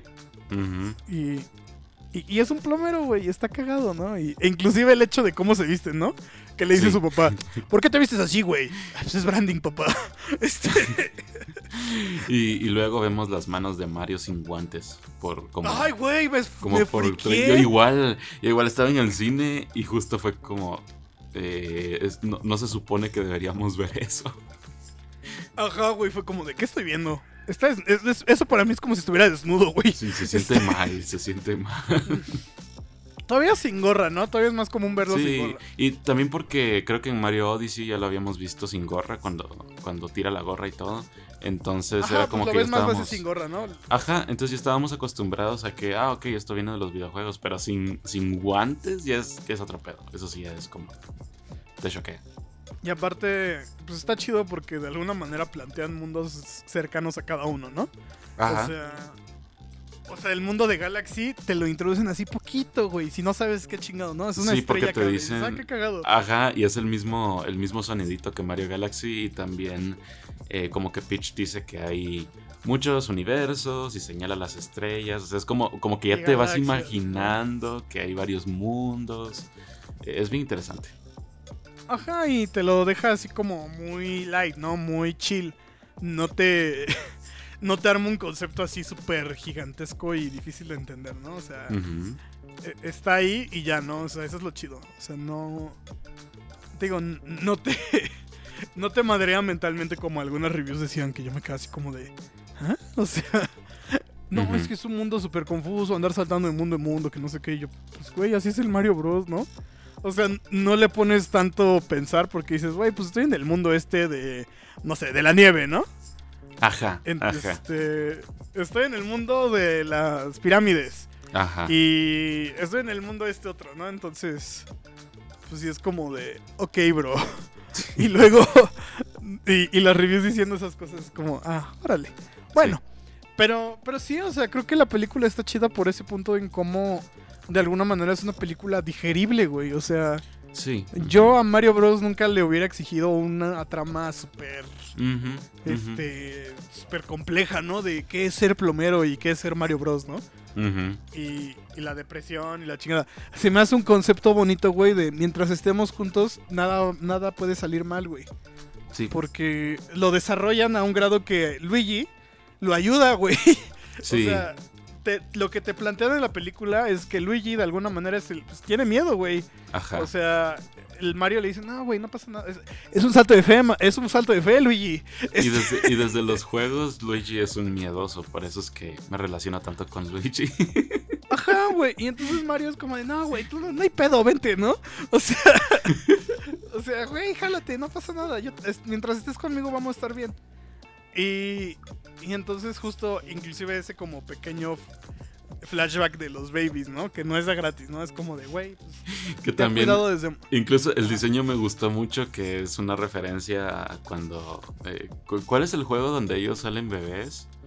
Pues el- es- Bueno, es que como tal los bebés salen ya en muchos juegos, güey. o sea, Ajá, es que son varios juegos, pero ese mismo diseño fue como, ay, los hicieron Pues igualitos. es- Ajá, es el diseño del Mario Kart, güey, del Mario Party. cierto, de- cierto, cierto. O sea, es el diseño ya base de los babies, güey. Igual el de Peach, bueno, el de Peach está más cambiado, güey, pero dejaron el chupón. La- las princesas bebés tienen chupón siempre. Ajá. Entonces, está chido. Y, y justo, o sea, no es ese mensaje como de, pues Luigi, tú, o sea, no es como que van a desarrollar a Luigi toda la, toda la historia porque está en una jaula todo el tiempo. Entonces, este, pero justo en esa jaula es cuando se acuerda de Mario. Mario lo cuida y le dice, ves, güey, no pasa nada. Y entonces justo Mario lo salva de la lava y después Luigi lo salva del fuego. ¿Por qué? Porque ya entendió. Y entonces el hecho de que los dos toquen la estrella, güey, es bonito porque es como de, pues, ves, güey, o sea, tú y yo juntos no va a pasar nada. Sí. ¿Y, y qué hacen? Proceden a pelear, güey. Como en Mario y Luigi, el juego este de Game Boy que está disponible ahorita en Nintendo Switch. Si tienen el Game Pass este de Switch Pro, pueden jugar el Superstar Saga. Sí. Tiene ahí unos movimientos similares. Y, y está chido, güey. Está, está chida la película porque es eso. O sea, es, es- sí es un tripsote de nostalgia, güey, para los que jugamos Nintendos. Y, y nos da epilepsia, ¿no? Y todas esas cosas. Pero al mismo tiempo dice uno, pues, güey, o sea, es Mario Bros, ¿no? O sea, ¿cuál es el pedo? Sí, sí. Sí. ¿Tú qué, qué tienes que decir al respecto? Bueno, digo que la película es mala porque cuando tocaron la estrella juntos no sonó, se amerita de Junior, de Junior H. Eh, no se pusieron a decir junto a mi carnal ni nada, entonces la película es mala por eso. No, son mentiras. Como diría este John Leguizano. No sé si viste que, que- que dijo ese pendejo. Bueno, ese señor. No, ¿qué dijo? Justo, dijo, ay, es que no hay representación latina. Ah, eh. No le hagamos caso, caso a esa gente. Sí, Eh, no, um, pues fue John Leguizano, güey, diciendo eso. Sí. O sea, era el que le hacía de Luigi en la película que flopeó. no. Eh, no, no le hagamos caso a esa gente. es- se mete por lados que no son. Mira, voy a, a reseñar la película. Solo antes quiero hacer una breve reseña de mi experiencia en el cine. Eh, um, patrocinada ustedes por morros como de 22 a 24 años actuando como morros de 15. Eh, la cosa es que, pues con, con mi amiga entramos al cine y todo y fue muy chistoso porque, eh, pues nos sentamos, la sala estaba a tope. Sí llegaron niños, porque obviamente es una película de niños, pero como era en inglés, obviamente lo que más iba a ver era un público juvenil o tal vez un poco más adulto. Eh, la cosa es que a la par de nosotros, a la par de mi amiga, se sentaron unos vatos que iban vestidos en, eh, pues, en traje, en traje formal. Lo cual es bastante bien, de hecho, eh, pues varios amigos nuestros lo hicieron. Un saludo a Mimi, a toda la banda, por cierto. Mimi, hola, Mimi. Y, ajá, que, que, fueron vestidos así también formales y todo. Entonces, la cosa es que eso no estaba mal. El problema fue cuando empezó la película, o más bien los trailers. Y hice una lista de las cosas que este vato dijo, porque resulta que este vato hablaba. hablaba en tu libreta? Y, no, en el teléfono. Ah, anoté las cosas que ah, dijo. Entonces, mira. eh, dijo lo siguiente. Pasaron el tráiler de de la sirenita y dijo, ah, miren, la cinegrita. Eh, luego cuando eh, Mario ya estaba en el reino champiñón y creo que no sé qué estaban haciendo, pero él dijo ya lleva como 10 kills. Eh, luego cuando Mario llega al castillo de Peach, eh, él dijo ¿y ese random qué? Luego dijo más 10 perro, no sé en qué escena lo dijo. Eh, Perdón, es que. Es que serio. son un montón de estupideces las que se puso a decir y toda la gente se le quedaba viendo. Eh, también, eh, luego de que. En esa escena en la que Peach está entrenando y todo. Y cuando volteamos a ver a Mario que se queda impresionado. eh, pues así, con todos callados en la sala, él se puso a decir, oh, se vino. Y todos se le quedaron viendo. Y por último dijo quedó, en voz alta. La cosa es que a lo que vamos, bandita, es que. eh, Shut the pues, up, básicamente, durante las películas. este. Güey, es de la gente que se queja de que los niños cómo lloran en las funciones y los niños bien callados y entretenidos viendo la película. Se reían cuando la película decía que te tenías, o sea, cuando la película mostraba que te tenías que reír y todos nos reíamos. Los niños se comportaban como personas normales. Estos güeyes queriendo llamar la atención y como te digo, no, yo sé que no tenían 17 años, tenían como unos sus 20 y algo. O sea, ya estaban, no están tan grandes, pero tampoco están chavitos, ¿sí me entiendes? Eh, entonces, esa es mi, mi única queja nada más. Pero tampoco hubo un momento en el que ya se cayó por fin. Entonces, eso es lo bueno. Eh, entonces, eh, ya que hablé de esa mi experiencia del, del vato que hablaba con memes, entonces vamos a hacer la reseña Yo de la película. yo te voy a decir rápido. este, Ajá. Bueno, en mi fu- yo fui yo en mi función, pero no así en ese grado. O sea, lo que hice en el cine fue cuando ya acabó la película, bueno, cuando ya era la última escena con mi hermano, sí le dije así como de, no, lo metí en un frasco. Ah, yo, ajá, eso, eso también lo dijo. Eso también lo dije. Pero le dije así como, lo dije así como de, no, Bowser. Pero es que eso, es que eso sí es- divertido. Es que eso sí es divertido. Y de hecho, yo también me reí un montón. Y Laia también se rió un montón por eso. Entonces, es como de. Es algo normal. Pero esas otras mamadas que se puso a decir, es como de. Ay, sí, güey, o sea, es como, o sea, o sea, justo, es el, es el timing, pa, se llama timing, banda. A veces mm, hablar con memes es una mamada porque eh, no entiendes cuándo decir las cosas, ¿no? Sí. O sea, el meme no es, o sea, lo chistoso no es decir el meme eh, por decirlo, ¿no? O sea, es como si Juan dijera eso y yo le respondiera, jaja, eso no me lo esperaba. O no lo sé, Rey. O sea, es como... No, güey. O sea, es diferente cuando lo, lo haces un, un buen timing de tu comentario pendejo. Porque entonces ya no pasas como de, ay, güey, este pendejo, ¿no? Entonces todo el mundo se ríe. Entonces, banda, si oyen este podcast y son banda que este, habla con memes, ya no lo hagan. Este, primero que nada, ya no lo hagan.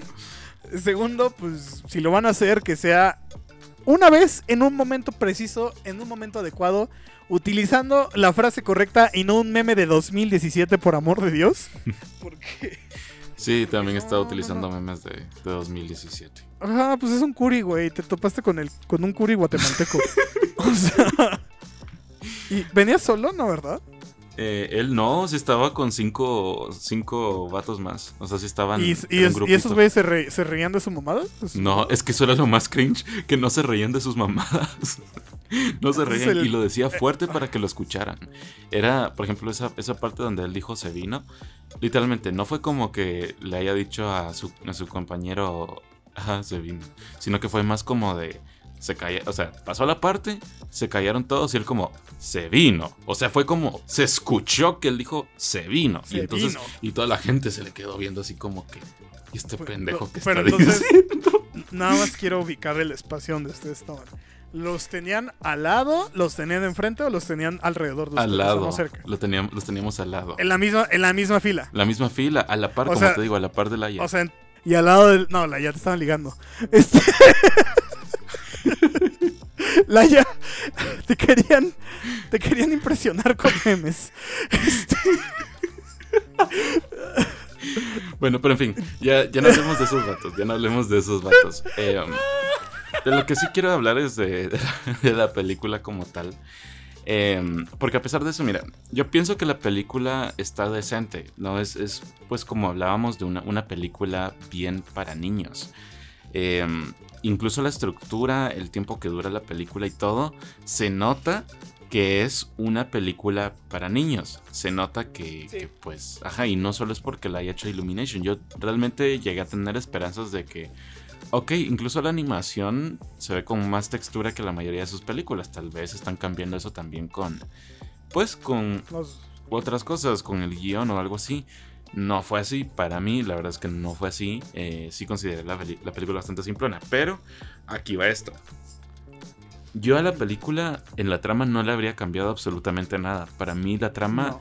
es lo que la película de Mario tendría que haber sido. Es exactamente lo que una película de Mario tiene que ser. Yo realmente no le habría cambiado nada de la trama. Lo que sí le habría cambiado es el tiempo que dura. Porque el problema es que pasa demasiado rápido. Y no solo me refiero al tiempo, sino que también van de una escena a otra y de un instante a otro demasiado rápido. Más, Entonces, más bien el tempo. El tempo de la el película. tempo de la película y cómo utiliza ese tempo, ¿no? Es como de cuando, por ejemplo, él llega al reino, el reino cham- champiñón y luego va al castillo de Peach y todo. Y dice que tiene que ir a rescatar a su hermano y, eh, y empieza a entrenar. Es tan rápido, es tan, pero tan rápido que yo me quedé así como que, wow, espérate, espérate, espérate. Ni, ni siquiera, no le puso ningún pero, no le puso ningún pero, Peach. Literalmente fue como de, ah, bueno, sí, vamos a entrenar de una vez. Eh, y pues, y la cosa es que, mira, Mario sí tuvo como ciertas dificultades a la hora de entrenar, pero no fue como, como eso que tú te esperas, ¿no? Que es como que, que hay un momento en así como el que se, se siente como que un poco, no sé, como que mal por no, lo- no lograrlo y como que más, más adelante en la trama como que él va, como que con base en los obstáculos, él ya lo va dominando. Que en realidad más o menos sí, pero en realidad no, no es tanto, sino que intentan resolver eso de una vez en esa escena del entrenamiento. Entonces, de ahí de una vez pasamos rapidísimo a la escena de Donkey Kong, que a mí me gustó mucho. Eh, que por cierto, la voz de Seth Rogen es chistosísima, eh, porque él hace su, su risa que le cae mal a mucha gente. Eh. Y esa escena, de hecho, me gustó porque se tomó su tiempo para hacer la pelea. No fue, no fue algo así como tan rápido, sino que sí fue como una pelea eh, con un tiempo que te diría yo normal, si me entiendes. Claro. Mi problema- Tuvo, su- tuvo Ujú. sus rounds, básicamente. Ajá, sus rounds. Y mi problema siguió después de eso, porque entonces ya, eh, pues durante la pelea se establece que como que Mario y Donkey Kong como que se detestan un poco. Em, y entonces pues ya después dicen, va, los vamos a ayudar, pasen a los carts de una vez y de una vez se van a la senda arcoiris. O sea, es como de, "U- un momento, un momento. Entonces todo este tiempo los, los Kong son los que, los, son los patrocinadores de, de Mario Kart y, y- no mames, o sea, ellos los hacen todos. Entonces... ¿Por qué fregados hacen sus, sus carts si ellos son los, los de dinero? ¿Por qué hacen sus carts en los juegos de madera y les ponen a los demás eh, carts así de, de- de metal? Eh, pero, pero eso es un pensamiento que yo también tuve. Pero eh, a lo que voy esto, con esto es que la trama pasa demasiado rápido. Es como ni siquiera te hacen como un montaje tan largo o, te dan mucha explicación acerca de los carts. Que como te digo, yo sé bien qué son y he jugado los juegos. Pero también es como dentro de este universo, es como de. Va, pues te lo voy a pasar, pero sí realmente me habría gustado que me hubieras dicho por lo menos. Ah, miren, que no sé, que. Que tenemos estos, somos monos que, que somos expertos en cards por, no sé, esto o algo así. O sea, el, el razonamiento como rápido es como de, ah, pues vienen en la jungla, ¿no? Y van en- y, pues, para atravesar todo el desmadre, ¿no? Sí. Es, es pero- como el razonamiento que Ajá. le das como tres vueltas y sale. Pero a mí me gusta pensar, güey, que, que hay un contexto porque existe Diddy Kong Racing. Entonces, en mi headcanon personal, es como, ah, pues existe el Diddy Kong Racing, güey. Entonces, pues los carros que ahora hacen, pues son más modernos porque a partir de esas carreras que armaba el Diddy Kong, este, pues todos los Kong dijeron, ah, pues jalo. Entonces, porque ves que le dice, cállate, Diddy Kong. Sí. Sí. Grande. Eh, sí, pues, pues mira, eh, esos son mis problemas con la película. ¿sí entiendes? Como te digo, yo no, de verdad, te juro que no le habría cambiado nada la trama. Pero el problema es que entonces, y eso es lo que hablábamos en la, en la review con Better Call Saul, que como te digo, no, no es que se necesite un- un- una escritura a nivel Better Call Saul en Mario, para nada. Pero lo que yo te decía ahí era que gracias a que pasamos tanto tiempo con los personajes, cuando algo les pasaba a ellos, nosotros simplemente estábamos que nos moríamos nosotros porque llevamos tanto tiempo con esos personajes que, que ya nos, no nos queríamos separar de ellos. Y entonces en este tiempo, si bien obviamente en una película no vamos a pasar horas de horas con personajes como en series de televisión, sí considero que para, por ejemplo, darle esa emoción que le hacía falta un poco a las escenas de Mario con Luigi, eh, digamos al final, ¿verdad? Como para darle ese, un toque un poco más emocional a la película.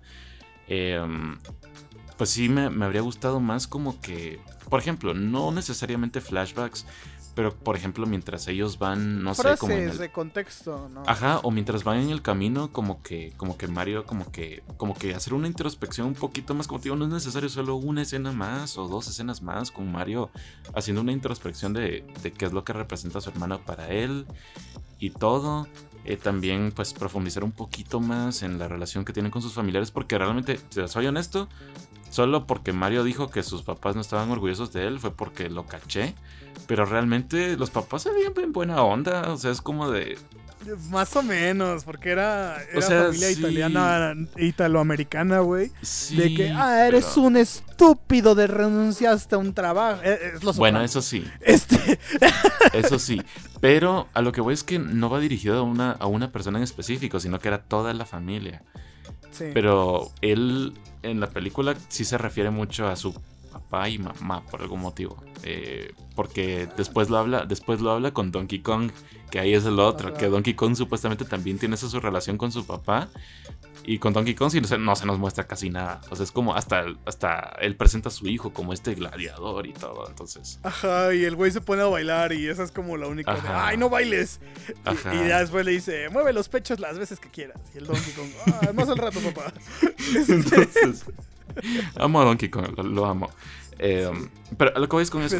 eh, a lo que voy es con eso. eh, como te digo, no, no, de verdad, yo no necesitaba que le cambiaran nada a la trama. Dejen la trama así como está, es lo que necesitábamos.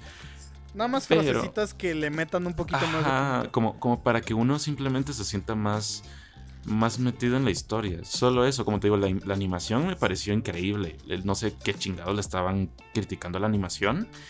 Em, tampoco, pues... Otra, otra cosa que sí me molestó un poco, y eso sí lo voy a decir, es que usaron demasiadas canciones en momentos en que tal vez no era necesario. Y toda la película... Ajá. Y Eso, y- es, eso es Illumination, Juan. y sí, yo sé. Y toda la película, y eso sí lo intenté, eh, lo intenté ver, toda, toda, toda, toda, toda la película tiene música de soundtrack, me refiero, ¿no? Que es Sí, de- incluso en los momentos en los que tú te esperarías que, no sé, que hubiera solamente sonido de ambiente o algo así, hay música. Están, están dándole play a alguna, pues algo que compusieron para la película. No es que esté mal, porque yo sé que el objetivo de esta película es mantener a los niños eh, atentos a la pantalla y eso es una táctica que funciona. Sin embargo, como te digo, o sea, e- es eso lo que yo necesito, que, que simplemente yo sé que es una película de Mario, sé que es un personaje bien simple y que el objetivo de los juegos no es eso. Ajá, pero eh, por lo menos que en esta película, que es otro medio distinto, ¿verdad? Que no es un videojuego, sino que es una película en la que me tienen que importar los personajes, háganle algo para que me importen. Y no es necesario que me añadan una hora más, con unos 15 minutitos más es más que suficiente. Y sí. Sí, o sea, unos 5 o 10 minutos de, frases ahí agregadas de- dentro de toda la película. Ajá. O sea, repartir esos 5 minutos en, no sé, a lo mejor Mario tiene su flashback desde su punto de vista de como, de Luigi, ¿no? De a lo mejor de que Luigi tiene miedo, pero también lo ha ayudado. Ajá. Y, o, o algo así, ¿no? O a lo mejor un flashback donde Luigi pues no puede ayudarlo y le da mucho miedo. Y entonces, este, a lo mejor que eso hubiera sido el flashback de Luigi, de chale, ¿no? No lo pude ayudar. Y, y ahora estoy aquí, ¿no? Y por ejemplo, a lo mejor el flashback de Mario es justo el de los bebés, que me parece que es de él, ¿no? Era de Luigi. Era de Luigi. Ah, ok, bueno, ve. O sea, el flashback de los bebés que fuera de Mario. Ajá. Podría ser. Y- o, a lo mejor, o a lo mejor los dos flashbacks de Luigi, ¿no? O sea, como que también Sí. construirlo a partir de eso, de que la cagué esa vez y esa vez él me ayudó. Sí. Entonces, pues ya ahora que puedo, lo voy a ayudar. Que es justo como que lo que intenta hacer la escena donde aparece escondido de la bote de basura, ¿no? Como de, "Verga, Sí. llegó, el llegó mi momento, ¿no? Y lo salva. Sí. Entonces, Sí. igual frasecitas así como de Mario diciendo, nah, pues, pues a lo mejor sí la cagué, ¿no? O, o así como todo agüitado, ¿no? Durante el camino ya. Sí. Pues, ah, pues ¿qué Ujú. ¿Qué, qué, qué onda con tu hermano, no? Sí. Este, creo que al Sí. menos en, eso, en ese departamento sí hay esas fallas. Ajá. Ahora, Bowser. Bowser está bien hecho. Ajá, Bowser está muy bien hecho. Sí. Porque Y, y- y sí, ah, yo, yo amé a Bowser. Y, y la verdad es que algo que sí le tengo que, que felicitar a esta película es que eh, cómo se nota que a los actores que son así como muy reconocidos en la cultura popular actualmente, como que les dieron mucha libertad de, de ser ellos mismos. O yo creo que a todos, pero hay unos como Chris Pratt, por ejemplo, que no es como que tengan algo al- al- así en particular que ellos hagan, aunque sí le, hicieron un guiño después de lo que voy a hablar ahorita, pero... Eh, por ejemplo, los actores de voz gringos eh, pues son muy emblemáticos y por eso es que surgió este meme del fin se acerca, porque Chris Pratt le iba a hacer la voz a Mario, o Jack Black a Bowser, o Keegan Michael Key a Toad, etc. La cosa es que lo bonito de Bowser es que pues yo soy muy fan de Jack Black porque mi musical favorito es Tenacious D, que es una película, es un poco cagada, la verdad es que no es demasiado buena si nos ponemos mamones, pero es súper divertida. Eh, y Jack Black, pues, eh, siempre, siempre, siempre ha sido cantante. Por eso es que él tiene esta, esta eh, película de la escuela de rock.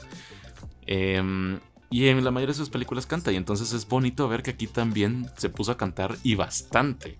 Eh, lo cual fue algo que me, me sorprendió. Esa fue la canción que cantamos en el principio, por si, por si no se dieron cuenta.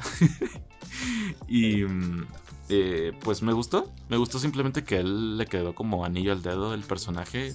Nunca dudé porque hubo gente que sí dijo, ah, no sé si ya Jack Black va a ser Bowser. Mamadas, él, él es un excelente Bowser. Y estoy súper contento que lo haya sido. Hasta la barba se le. Como que hace esa como. eh, como la barba que Jack Black tiene en la, vida, en la vida real. Se me hace, no sé, como a la. La. El mentón que tiene Bowser, ¿no? Entonces. Me gusta, me gusta que él es como.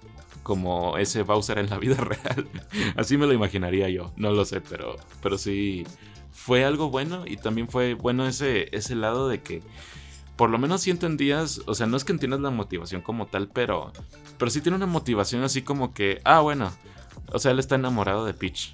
O sea, es, es algo que, que sí lo verías. No es. Yo pensé que iba a ser algo así más como que. Como que Bowser solo quería destruir los reinos y ya. Eh, y sí agradezco que por lo menos no se, no se hayan quedado solo en, ah, lo voy a destruir y to- todo y ya. Porque sí se pudieron haber ido por esa ruta. Eh, sin embargo, sí se fueron por la ruta que, sí me gustó, que fue como de, estoy enamorado de Peach y por eso voy a destruirlo todo. Porque me imagino que él es así como entiende el amor. Eh, y que también da como un pequeño guiño a eso, pero de nuevo, no lo vemos, no vemos nada de eso, sin- sino que él nos dice, es que algo así como que, que nunca he sido amado, o algo así fue lo que dijo. Y fue como también interesante que también con Bowser pudieron haber dicho, no sé, que tal vez de niño él no supo que era amor y entonces Ajá. él entiende el amor Un- como destrucción. Un flashback, este. Ajá, un flashback, por Ajá. ejemplo. Canónicamente es Kamek, el- el- la brujita esa que lo cuida, güey, en Ajá. su Ajá. Entonces, a lo mejor, un así como los flashbacks de Mario y Luigi, uno de Ajá. Bowser, este, pero así como súper random, güey, como de. Sí. No sabía que era el amor y era un pinche Nepo Baby, ¿no? Una madre así. Sí, ajá, ajá. Entonces, eso, sí me entienden. Eh, de nuevo, volví a la crítica, yo sé que, que no estaba hablando de eso, pero el punto es que, pues, eh, me gustó Jack Black en ese papel. Eh, y lo que les hablaba de los otros artistas es que, por ejemplo, Keegan Michael Key es, eh, pues se la pasa gritando en toda la película como Toad. Em, también tenemos a Seth Rogen, que ya dije, él, pues como Donkey Kong, hace su risa icónica y le quedó, le quedó bien, la verdad. Em, y eh, con Chris Pratt, a él le pusieron la canción de Guardianes de la Galaxia cuando, cuando están en una de las escenas finales, creo yo. Em, ¿De Guardianes de la Galaxia? Ah, este. sí, la de tan, Blue Sky. tan, tan, tan, la de Ah, Mr. Mr. Mr. Blue Sky. No lo había pensado de esa manera. Sí. Sí tiene sentido. Sí, tiene sentido. Pero es que, como te digo, o sea, ¿qué, qué va a hacer Chris Pratt que sea icónico de él? Eh, bailar. Güey, pues ahí solo pueden animar a su, a su personaje, ¿no? O sea, no, no es algo que, que Chris Pratt haga con su Ah, voz. Decir, o decir, el fin se acerca. No mames, lo dijo. Oh, dijo su frase, dijo la frase chistosa de que el fin se acerca.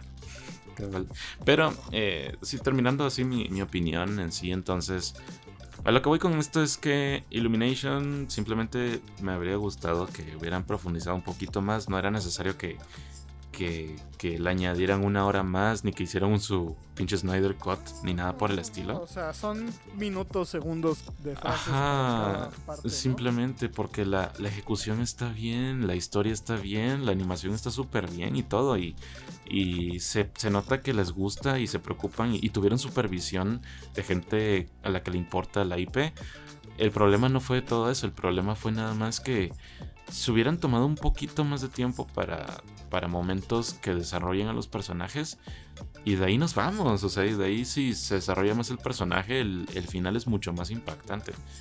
Eso nada más, eso. De ahí, como te digo, lo demás me parece excelente y, y aún así, con estos problemas, para los niños sí les recomiendo mucho esta película. Es una película que van a disfrutar, les va a gustar mucho. Sí, o sea, a los niños pues, Ujú. les va a dar igual todo lo que estamos mencionando, ¿no? Sí. los, niños, los niños felices con esta película. Así que, ajá, es, es inofensiva. En efecto. Entonces vayan a verla. Y pitches, pitches, pitches, pitches, pitches, pitches, pitches, pitches, wow. Pitch, tú eres. Me metieron al cumbiar. Me van a cumear. Oh no, todo, aléjate de mí con tu pito de aquí. wow. Fin. Leemos todo comentarios. Leemos comentarios, todo eso fue improvisado. Este. Nada más empecé a decir pichis, pichis, pichis, pichis. Bueno, Ojalá ya nadie más tenga experiencias este, incómodas en el cine de gente extraña, ¿no? sí. Entonces, bueno. En redes sociales, como, como ustedes ya saben, pues somos una página de Facebook grande. Entonces ahí a través de nuestra página de Facebook Moab hicimos la pregunta. em, ¿Tiene razón la crítica con respecto a la película de Mario Bros o no? ¿Y por qué? Esto lo hicimos más que todo porque, eh, pues obviamente cuando salió, el puntaje de Rotten Tomatoes, eh, surgió una batalla horrible en los comentarios. Y pues queríamos saber eh, qué es lo que opinan y poner esto un poco más en detalle, escuchar y saber, eh, ¿verdad que, o sea, si los críticos están bien o, o no? Y, y cuáles razones me, me pueden dar por qué, los críticos no, no están en lo correcto. Pues sí. Argumentos. A ver, dilo tú o, o yo. Ah, Tú, tú empieza, porque. Bueno, Sí. voy a empezar con una, un, un argumento que dan todo el tiempo y es... No puedo tomar, no puedo tomar como una fuente confiable Rotten Tomatoes cuando da un 80% de calificación a She-Hulk. Mira, vato. Ese es un comentario que nos dan todo el tiempo. En primer lugar, nosotros, pues... Ok, entendemos, sí. Hay, hay ciertas puntuaciones, como decían, por ejemplo, la película de Cuties o She-Hulk o pues algunas otras películas ustedes ya saben cuáles son que han tenido como una calificación muy alta por parte de la crítica y luego cuando la gente la, la gente la ve incluso nosotros hemos pensado que no son tan buenas en realidad y eso lo entendemos la situación aquí es que en primer lugar o sea tienen que entender que Rotten Tomatoes no da el puntaje y eso ya lo hemos dicho una Eh, infinidad nuevamente, veces. Rotten Tomatoes no es una No es entidad. una persona, no es una entidad. Da un porcentaje de aprobación que dan los críticos. Y los críticos son de muchos lugares. Y antes, antes se tenía esta noción de que Disney estaba comprando Rotten Tomatoes y después de que, ah, no, es Warner porque, porque resulta. Entonces surgía como esta discusión de que no, que Rotten Tomatoes es una pésima fuente de información. Em, y honestamente, pues yo la verdad es que estoy de acuerdo con varios, no con todos, porque como te digo, el, por ejemplo la review de Grace Randolph está muy mal hecha. Pero hay ciertas personas con las que estoy de acuerdo porque justamente opinan lo que yo vi. Porque yo no fui en esta película pensando de que, de que pues iba a ser mala, sino que yo dije, ah, la voy a ver y a ver qué tal.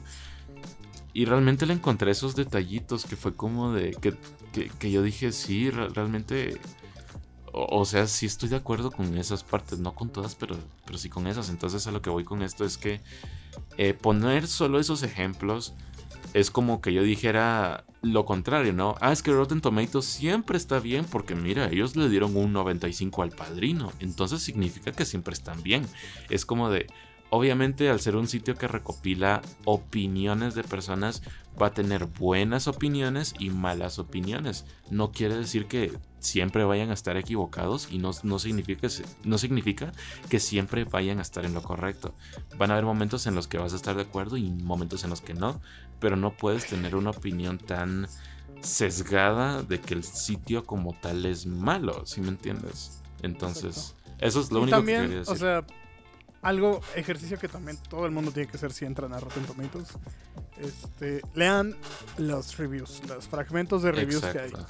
Y dense una idea porque también, aquí por ejemplo, este, James Barendinelli, que justamente dice Top Critic, pero él le da un 2.5 de 4. Y Rotten Tomatoes lo, lo califica como verde, o sea, como splat. Y el review dice, este, me encuentro a mí mismo queriendo más, como si solo hubiera recibido una parte de la experiencia. Sin embargo, Super Mario Bros. Movie no es este... Is not intended. no, tiene por, bueno, no, no tiene la intención de trabajar en la misma manera que una película convencional haría. Es, esto no es un este, disfrute cinematográfico, es sobre expandir una marca, que es lo que estamos diciendo al inicio. Exacto. Entonces, este entonces, y por ejemplo, otras reviews, eh, una, una review de un tomate completo de George M. Thomas dice: Puedes poner verde Super Mario Mus, eh, verde Super Mario Bros. Movie bajo la lista de parental duties. O sea, de cosas que hacer como papá. Ah, o sea, son, son reviews que justamente a veces uno dice, ah, y otros dice, uno dice como de, no mames, ¿no? O sea, o sea, realmente dense esa oportunidad. Porque aquí también está el pendejo de Dog. Dog Walker, Channel Awesome. No voy a leer tu review, pendejo. Pero, ¿Él, este le, tomaron en cuenta una review a Dog Walker en, en Rotten Tomatoes? Sí, pero es tomate. Todavía, está aquí en tomatito rojo. Te juro que nosotros jalamos más audiencia que él. ¿Por qué está en Rotten Tomatoes? No sé, güey. Creo que tenemos que hacer nuestro case para ver si nos dan permiso de estar aquí. Ay, no. Con el LinkedIn que tenemos ahí, güey, yo creo que ya nos pueden considerar, ¿no? Entonces, sí. No tengo ni idea. Vamos a ver, pero sí, hay, o sea, hay reviews de todo, banda. Realmente, no sé. No sé, a lo mejor también nosotros hay que implementar ese ejercicio, ¿no? Vamos a traerles reviews, este, así como. Screenshoteadas, yo qué sé. Ajá.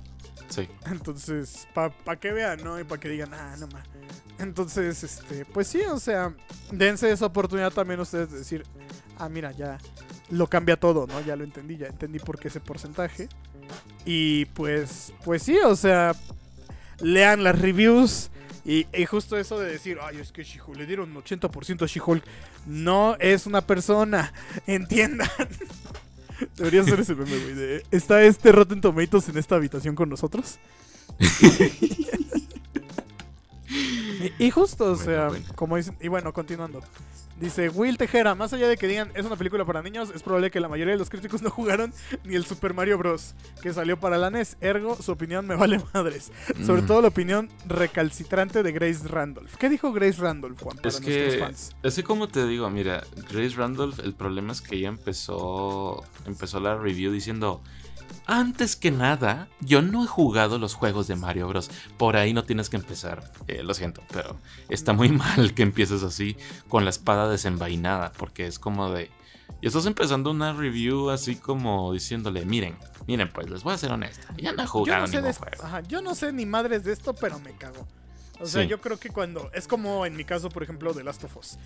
Yo no he jugado, y lo dije, güey. Yo no he jugado de Last of Us. Sin embargo, como una experiencia cine- este, de serie que tuve, me parece que la serie funciona por esto, esto, esto y esto y esto, sin necesidad de que conozca el juego.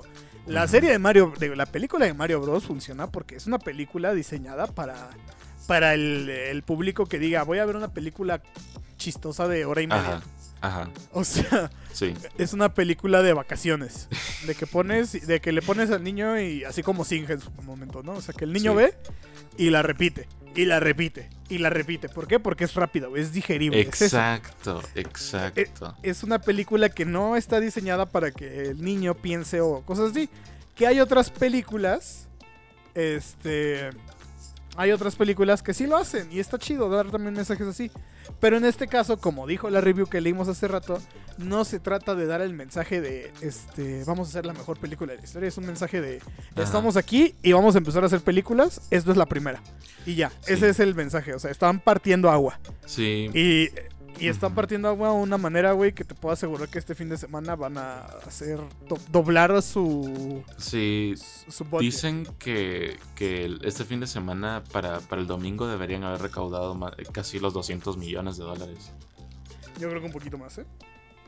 La Posiblemente. película, la película costó 100 millones y si le podemos creer eh, a Wikipedia en este caso, en estos dos primeros días lleva 66.4. Sí, imagínate. O Sí, sea, pero sí, al- yo también quiero responder un poco a ese comentario. Eh, sí, o sea, como te digo, a Grace Randolph no le hagas caso. Tiene opiniones muy malas. O sea, ella fue la que dijo que La La Land, y en- le estoy diciendo con las palabras de ella. Ella dijo que La La Land le había parecido una de las peores películas que había, había visto en su vida. Entonces venimos de esa persona, ¿sí me entiendes? Que, que a veces le gusta crear polémica. Em, pero habiendo dejado eso, el otro comentario que, que él hizo, eh, que, que todos los críticos que le dieron cr- críticas negativas es porque no jugaron los juegos, es como de... Tampoco te vayas por ese lado, o sea, yo sé que tal vez estás defendiendo mucho la película y está bien que te guste mucho, pero sí hay que tomar en cuenta que, por ejemplo, yo sí he jugado los juegos de Mario y tengo mucho tiempo jugándolos. Eh, no todos, ¿verdad? Pero obviamente pues sí los he jugado lo suficiente como para saber un poco de eso. Y hay varios críticos que sí, que, que le dieron una crítica no tan favorable, no negativa, pero no tan favorable. Y que sí son, son gamers, o sea que sí han jugado Mario. Y Mario tampoco es como que sea, pues eso mismo, de Last of Us o un juego más de, nicho, como imagínate que hace una película de Elden Ring.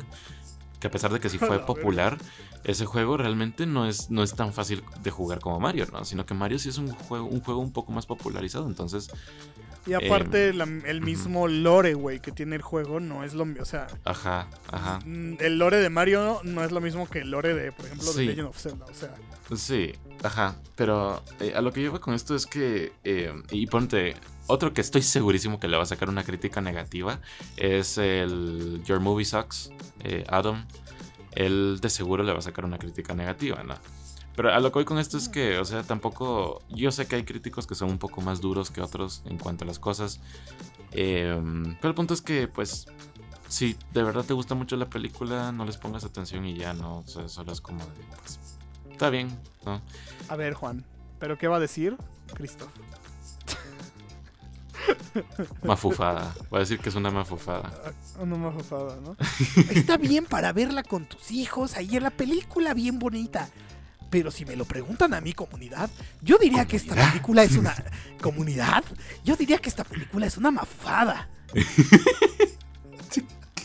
¿Por qué me sale Cristo, güey? ¿Qué pedo? Este. en fin. Pues sí, este último comentario, ¿te parece? Porque ya Sí. siempre decimos, no, vamos a hacerlo corto y nunca lo hacemos corto. Entonces, este. Armando justamente dice, no, fin de la discusión. Me parece bien como para terminar. Este. Entonces, pues sí. Eh, vayan a verla si no la han visto y por alguna razón se aventaron este podcast. Este. Pues primera, ¿qué pedo? Nuevamente, siempre, eh, si, si existe ese psicópata, ya tenemos cómo registrarlos. Porque si están en Spotify, ahora pueden dejar comentarios. Entonces, dejen un comentario del podcast, opinión, qué opinan, es. qué les pareció. También si, Este, si digan, jaja, qué chistoso canta el Ronan. Ajá. Ajá. También si les gusta este podcast, dennos una estrellita eh, que pueden calificar el podcast. eh, cuando entran a la página del podcast ahí en, en Spotify, pueden dejar una estrellita y pueden calificarnos de 1 a 5 estrellas qué tal les parece ese podcast, si les gusta, si no les gusta. Y pues eh, así nos ayudan, así nos ayudan a, no sé, a enaltecer algo, nuestro ¿no? ego. Algo enaltecer nos nuestro ayuda, ego. ¿no? O sea, la otra vez pues llegamos al número 10, ¿no? Contra Jordi le ganamos y la. Sí, exacto. Eso, eh, eso también ayuda un montón en el posicionamiento y, y pues sería bonito regresar a ese Sí. puesto. Y pues si, bien, si llegaron aquí por el posicionamiento, pues nosotros somos los de Moaf. Somos una página dedicada al entretenimiento y a la cultura. ¡Pap! Estamos presentes aquí, estamos presentes en Spotify, Apple Music, eh, eh, Deezer, creo, no sé, en varias Estamos, plataformas. sí, estamos en, mira, estamos en Apple Music, Spotify, Google Podcast y estamos en eh, cuatro o cinco plataformas más. Y próximamente haremos también en YouTube, nada más que estoy trabajando. en Estamos, eso, pero- es- ajá, estamos trabajando en eso porque ya hay un formato nuevo para YouTube. Entonces vamos a pasar. Tenemos que migrar los capítulos básicamente porque no Así es, lo es. mismo gra- migrarlos de Spotify a otra plataforma donde hacen el host. Entonces estamos trabajando en eso. Estamos dándole su espacio al Mob Podcast. Y yo creo que también le vamos a entrar más duro pasando los premios porque ese es el otro proyecto que tenemos. Así Este es. domingo vamos a hacer la premiación oficial de quién ganó, quién no ganó. Yo ya sé quién ganó, yo ya sé quién no ganó. Este. Y vaya que hay sorpresas. Sí, hay sorpresas. Hay Hay sorpresas. sorpresas. Entonces pásense, van a ver quiénes ganaron. Y recuerden, es su opinión, es su voto. Así que siempre hago este disclaimer porque siempre llega algún cabrón de, ay, es que, ¿cómo, cómo votaron por esa? Si está mejor este The Boys, o ah, está mejor, eh, Es de- es, es- es que está mejor de Sandman. Mi hermano en Cristo, 18 mil personas votaron por él. ¿Por qué será? Sí, ya sé, güey. Entonces, pues, muchas gracias a todos los que estuvieron interactuando en los premios. Se fueron premios complicados, pero les prometemos que para el próximo año van a salir mejor. Ya encontramos la forma de hacerlo, entonces no va a haber tanto pedo. Así es. Y pues ya, nuestras redes, a mí pueden seguir en Instagram como este bandidor, donde me pueden pedir, eh, cántame algo como el Bowser. Y les voy a decir, claro que sí, son 300 pesos. Este, y le sale barato. Y a Juan lo pueden encontrar en todos lados como Juarsenal.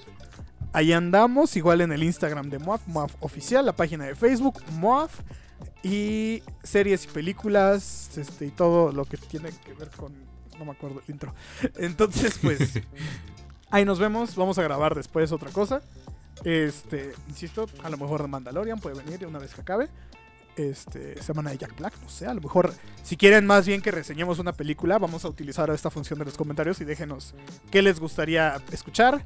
Les debo un podcast, así que a lo mejor la otra semana ahora sí lo hago Las porque se puso se puso intenso, güey. Hubo mucho. Quiero ver qué pasa el viernes. En este caso, sí quiero ver qué pasa el viernes. Porque está bueno el chisme. Y también tengo que acomodar unas ideas. Porque yo sé que no es un tema para todos. Entonces quiero que sea un tema digerible para todos. Y todas. Entonces, este, quiero que sea entretenido para todos, inclusive para los que no saben. Entonces ando trabajando en eso, ¿no? Pero también ando literalmente trabajando. Entonces, este. tuvimos la oportunidad ahorita de grabar dos capítulos, así que gracias por escucharlos. Si no escucharon el capítulo anterior, La Pasión de Cristo, Semana Santa, tienen todavía chance de oírlo. Capítulos anteriores, hemos hecho capítulos de muchas cosas. Vayan, dense un rol, dejen un comentario, ya pueden dejar comentarios en todos los capítulos. Entonces, ahí nos vemos. La pregunta de esta semana, Juan, es: este, ¿Debemos dejar que Ronan cante otra vez? ¿No? ¿O definitivamente no? Esas son las opciones. Entonces, este. No, no es cierto. Ahí pones la pregunta que quieres. Nos vemos, Sí, voy a amigos. poner eso. Chao. Chao, Piches, hasta piches, luego. piches, piches. Piches, Adiós. piches, adiós. Adiós. Adiós. Bye bye. ¡Wahoo! ¡Wahoo! El fin se acerca. Bye.